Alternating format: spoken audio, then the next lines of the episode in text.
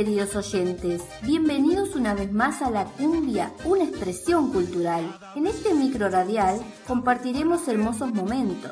Quien les habla, Martín y Flavia, espera que disfruten sus cuerpos unos minutos. Hoy hablaremos sobre cómo la cumbia migró desde el Caribe hasta el Río de la Plata. En el siglo XIX comienza a escucharse en los montes del Caribe colombiano una música samba, producto de la mezcla entre negros e indios, donde a cada encuentro ambos iban con sus sonidos. Los tambores de los negros.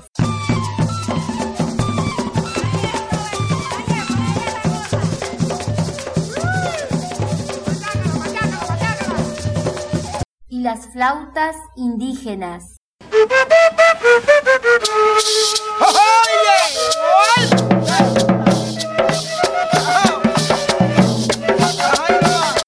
Pero de ese encuentro surge una música que ya no era india ni negra, sino que era la cumbia. Veamos cómo es ese origen casi místico. Dos grupos marginados en la época de la colonia logran una música que conquistará posteriormente a toda la sociedad. De a poco, la cumbia comienza a difundirse en América Latina y luego se masifica. La gente que emigra de los países limítrofes llega a Argentina hace asentándose en la zona de la periferia de la ciudad de Buenos Aires, formando las villas, allá por los años 90. Y es en esas villas donde nace la cumbia villera, la cual surge como consecuencia de un contexto político determinado. Recordemos que nuestro país estaba sumido en un periodo crítico de recesión económica creciente, desempleos, ajustes salariales, recortes presupuestarios y faltas de expectativas sobre todo para los jóvenes. El consumo interno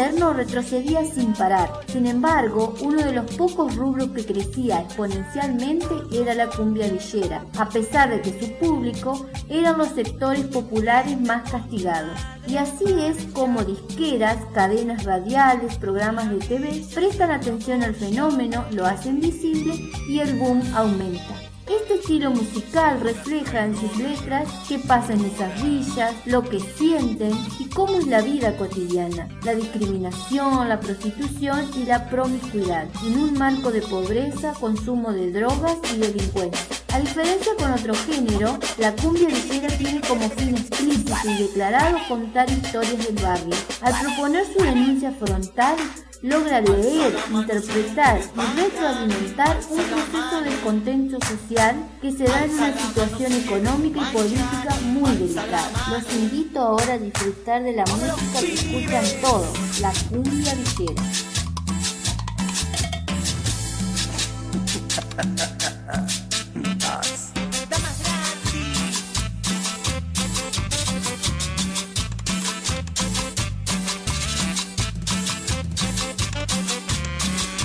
Por supuesto no quiero despedirme sin dejar de mencionar que para un sector de la sociedad la cumbia villera irrita, molesta, por considerarla la expresión cultural de los cabecitas negras de hoy.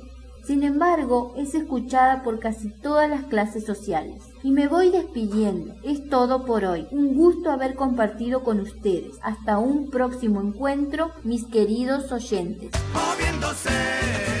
el que la agarra, la